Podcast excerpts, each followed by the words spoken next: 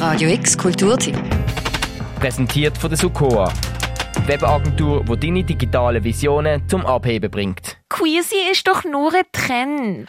Es sind doch alle jetzt nur queer, weil es plötzlich cool ist. Fick die Roland! Um jetzt einfach mal die LGBTIQ-Expertin Anna Rosenwasser zu zitieren. Weil, nur weil du vorher noch nie davon gehört hast, heisst es noch lange nicht, dass es neu ist. Lass uns mal zurück in die Zeit gehen. Und wir müssen nicht einmal so weit zurück. Nämlich erst seit 80 Jahren, seit 1942, ist Homosexualität in der Schweiz legal.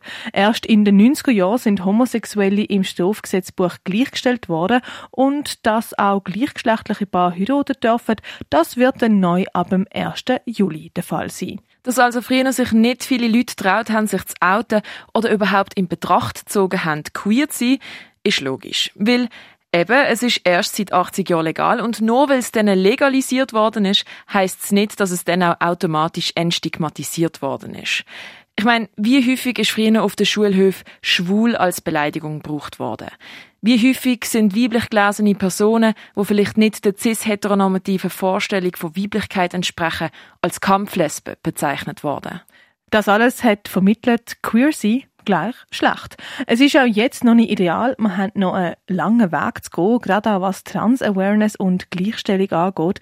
Queerness wird halt noch nicht genau gleich empfunden wie cis-hetero. Aber wir sind jetzt an einem anderen Punkt als früher noch. Wir sind an einem Punkt, wo Menschen aufgeklärt sind, toleranter. Wir sind an einem Punkt, wo die Leute wissen, dass es mehr gibt als cis und hetero. An einem Punkt, wo sich immer mehr Leute auch mit ihrer eigenen Identität und Sexualität auseinandersetzen und dann vielleicht zum Schluss kommen, dass sie doch nicht so hetero sind, wie sie sozialisiert worden sind. Und an einem Punkt, wo sich die Leute häufiger trauen können, zu dem zu stehen, wer sie sind, weil sie nicht mehr ins fucking Zuchthaus dafür kommen, wie noch vor 80 Jahren. Es ist so, dass die Queerness noch nie so sichtbar war wie jetzt. Dass mehr Leute sich als queer identifizieren und gerade Gen Z so queer ist wie noch keine Generation davor.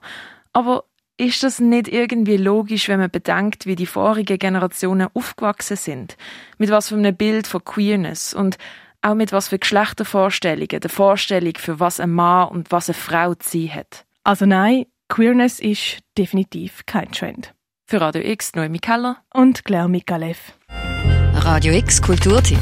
Präsentiert von der Sukoa. Die Webagentur, die deine digitalen Visionen zum Abheben bringt.